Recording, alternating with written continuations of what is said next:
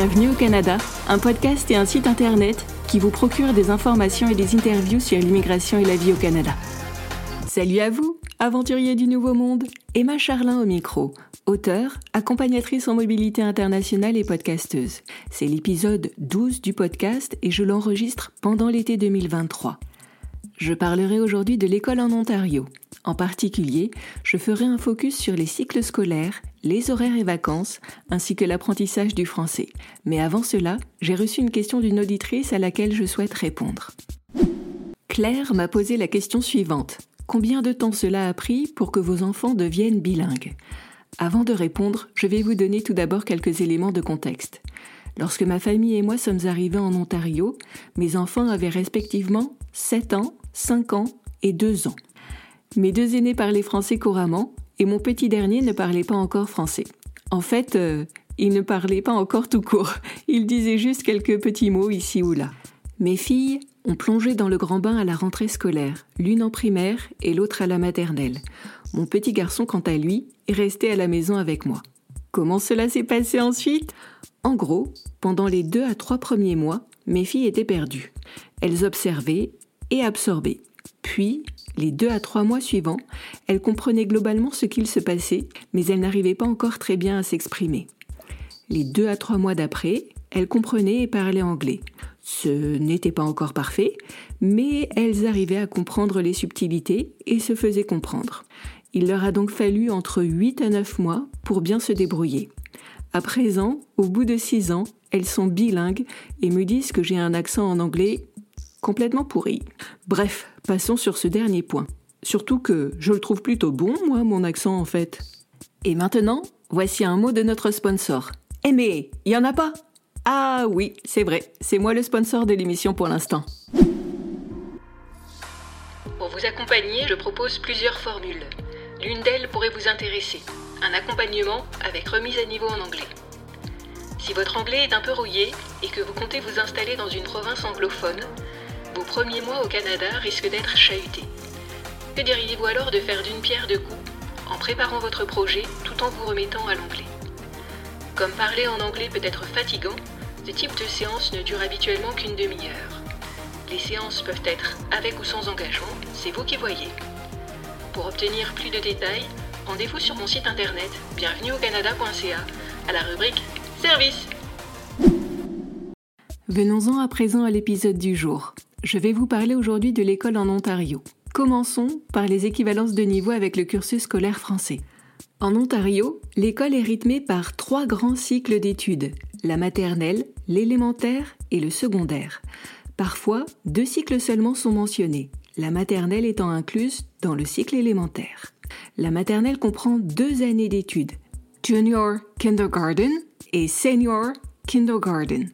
La Junior Kindergarten ou JK pour les intimes, correspond à la moyenne section de maternelle. La Senior Kindergarten ou SK correspond à la grande section de maternelle. Avant leurs 4 ans, les petits ontariens vont à la garderie ou au jardin d'enfants. Pendant leurs années de maternelle, les élèves font de l'apprentissage par le jeu. Ils mènent l'enquête pour mieux ensuite raisonner et apprendre. Les règles de vie en communauté et les rituels de la classe sont également appris. L'école élémentaire comprend 8 années réparties en plusieurs cycles d'études. Le grade 1 correspond au CP, le grade 2 au CE1, le grade 3 au CE2, le grade 4 au CM1, le grade 5 au CM2, le grade 6 correspond à la 6e, le grade 7 à la 5e et le grade 8 à la 4e. Vous l'avez compris, le grade 6 est le seul point commun avec le système d'appellation français. En Ontario, les enfants restent généralement dans la même école jusqu'à la fin de leur élémentaire. Toutefois, dans certaines commissions scolaires, l'équivalent du rectorat, il arrive qu'ils changent d'école à la fin du grade 6. Que ce changement ait lieu à la fin du grade 6 ou à la fin du grade 8, peu importe. Souvent, un bal de fin d'année a lieu pour célébrer le passage vers un nouvel établissement scolaire. Au primaire, les domaines clés d'enseignement sont les suivants. Literacy, c'est-à-dire l'anglais ou le français, Mathematics, Science and Technology, à savoir les mathématiques, la science et la technologie, Social Studies, qui comprend l'histoire, la géographie et l'éducation à la citoyenneté, Arts, l'éducation artistique donc, qui comprend le dessin, la musique et le théâtre, Health and Physical Education, on dit aussi en abrégé PhysEd, à savoir la santé et le sport, ainsi qu'un cours d'éthique ou d'éducation morale et religieuse. Un aparté sur ce dernier point, en Ontario, les écoles publiques sont soit laïques, soit catholiques. Dans les établissements catholiques, généralement, les élèves portent un uniforme, participent à la messe une fois par mois et suivent régulièrement des cours de catéchisme. Le secondaire ou high school comprend quatre années. À la différence du Québec qui change sa numérotation en cours de route, la numérotation se poursuit en Ontario. Quand ils arrivent en high school, les élèves font leur grade 9, l'équivalent de la troisième, leur grade 10, l'équivalent de la seconde, leur grade 11, l'équivalent de la première, et leur grade 12, l'équivalent de la terminale. Au secondaire, les domaines clés d'enseignement sont identiques à ceux du primaire. Ils sont bien sûr développés et approfondis. Mais surtout, plusieurs nouveaux domaines viennent s'ajouter au curriculum. Il s'agit des langues classiques ou internationales, la finance, les affaires et le commerce, les projets coopératifs, les études informatiques, l'orientation et la formation au cheminement de carrière. À la fin de leur grade 12, les Ontariens reçoivent un diplôme d'études secondaires, le OSSD, ce qui signifie Ontario Secondary School Diploma. Ce diplôme est accompagné d'une remise des prix et d'un grand bal. Un point d'attention, les élèves ontariens ne passent pas de baccalauréat à la fin de leur secondaire. En Ontario, ce qu'on appelle baccalauréat ou plutôt bachelor en anglais correspond à trois années d'études universitaires, l'équivalent d'une licence pour les Français. À la fin ou même avant la fin de leur secondaire, les étudiants ontariens peuvent se diriger vers une formation professionnelle, un collège, à savoir une formation plutôt technique, ou une université, à savoir une formation plutôt académique. Venons-en maintenant aux horaires, vacances et journées pédagogiques. Les horaires d'école varient d'un cycle scolaire à un autre et même d'une commission scolaire à une autre.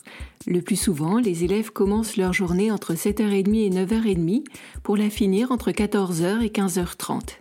Des systèmes de garderie permettent de faire garder les enfants avant et après l'école. En Ontario, l'école a lieu du lundi au vendredi avec les mêmes horaires ou presque tous les jours. Il y a peu de vacances scolaires dans l'année, deux semaines à Noël et une semaine de relâche à la mi-mars. La rentrée scolaire a lieu début septembre, juste après Labor Day, la fête du travail. Quant à la fin de l'année scolaire, elle a lieu à la toute fin du mois de juin, juste avant la fête du Canada le 1er juillet. Pour compenser ce goût de trop peu en matière de vacances, les Ontariens petits et grands bénéficient de jours fériés. Bonne nouvelle, la plupart d'entre eux sont accolés à un week-end. Ils ont lieu un vendredi ou un lundi, ce qui permet de profiter d'un week-end de trois jours. En Ontario, il existe un jour férié dont peu d'autres provinces peuvent se targuer, la fête de la famille. Elle a lieu à la mi-février, juste après la Saint-Valentin. Comme beaucoup d'écoliers au Canada, les petits Ontariens ont des journées de relâche, les fameux PA Days. On parle de Professional Activity Day en anglais et de journée pédagogique en français. Les PA Days sont moins nombreux en Ontario qu'au Québec. Il y en a au plus un par mois quand ce n'est pas un tous les deux mois. Pendant ces journées, les enseignants vont à l'école pour se former ou assister à des réunions, alors que les enfants restent chez eux. Pour les parents de jeunes enfants, il faut alors songer à un mode de garde ou à du télétravail. Idem pour les jours de neige où l'école est fermée en raison des intempéries. Parlons à présent de l'apprentissage du français. En Ontario, quatre systèmes scolaires sont financés par les fonds publics. Les systèmes laïques et catholiques de langue anglaise et les systèmes laïques et catholiques de langue française. Les parents peuvent inscrire leurs enfants dans le système de leur choix. Il n'y a pas le même niveau de restriction qu'au Québec avec la charte de la langue française. Dans le système de langue anglaise, les enfants apprennent le français en tant que langue seconde dès le grade 4, l'équivalent du CM1. Ils poursuivent son apprentissage jusqu'à la fin de l'école élémentaire, le grade 8 ou la quatrième. Afin de satisfaire aux conditions d'obtention du diplôme d'études secondaires, les élèves doivent obtenir au moins un crédit en français à l'école secondaire, à savoir les grades 9 à 12. Bien sûr, ils sont libres d'obtenir plusieurs crédits et c'est même recommandé pour tout élève francophone. Dans les systèmes scolaires de langue française, l'inverse a cours.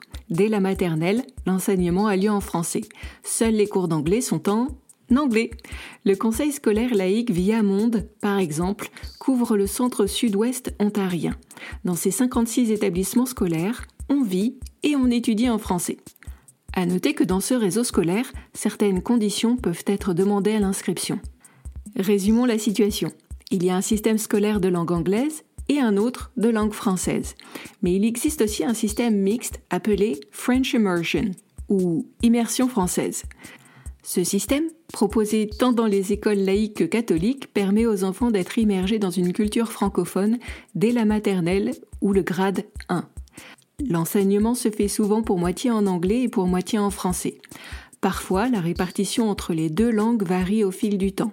Un peu plus de français en début de parcours, à savoir entre les grades 1 et 6, et un peu moins après, dans les grades 7 à 8.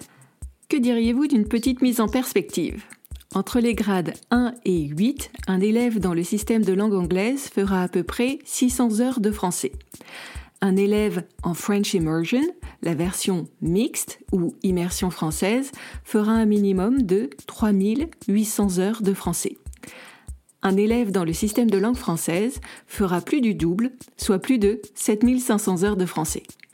Une question vous taraude peut-être. Quel est le niveau de français inculqué?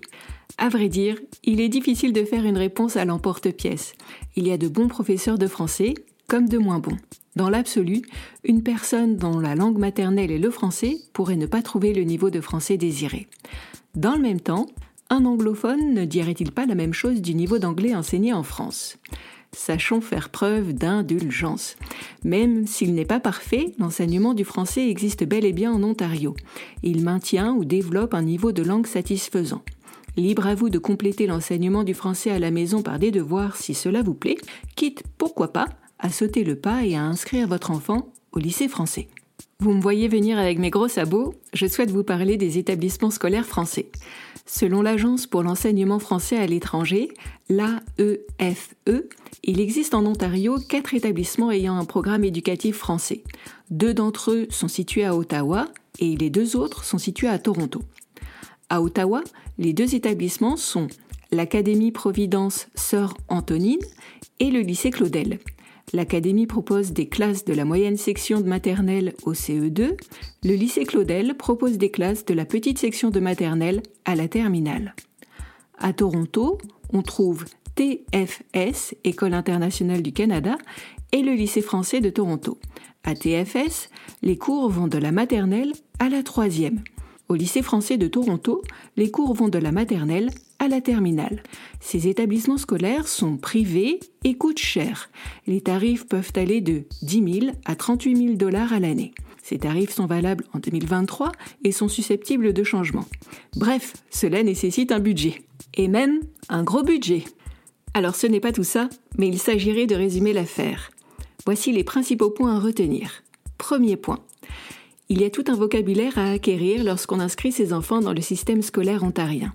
Ce n'est pas très compliqué, mais comme beaucoup de choses, il convient de s'y mettre. Second point, le rythme scolaire est assez différent de celui que l'on connaît en France. Les journées sont moins longues, mais en compensation, les vacances sont moins nombreuses. Il y a tout de même des journées pédagogiques ici et là, ainsi que des journées intempéries qui réclameront votre attention ou parfois votre créativité. Troisième point, en Ontario, il est possible d'aller à l'école en anglais, en français ou dans un système mixte appelé French Immersion. Pour l'enseignement de langue française dans le sud de l'Ontario, vous pouvez consulter le conseil scolaire via Monde, V-I-A-M-O-N-D-E. Les informations que j'ai présentées dans ce podcast pourraient ne plus être valables au moment où vous les écouterez. Alors, par principe, vérifiez toujours ce qu'il en est auprès de sources sûres. Dans notre cas précis, il s'agit du site internet du ministère de l'Éducation ontarien. Vous le retrouverez en tapant Ontario plus ministère de l'Éducation sur votre moteur de recherche. Les informations sont disponibles en français comme en anglais. Cet épisode de Bienvenue au Canada est déjà fini. Je vous remercie de l'avoir suivi jusqu'au bout. Si vous l'avez apprécié, abonnez-vous à ce podcast, donnez-lui des étoiles et laissez un commentaire. Cela me fera plaisir, mais surtout, cela aidera de nouvelles personnes à le découvrir. Au royaume d'Apple, Spotify et consorts, un peu de visibilité, il n'y a que cela de vrai. À bientôt!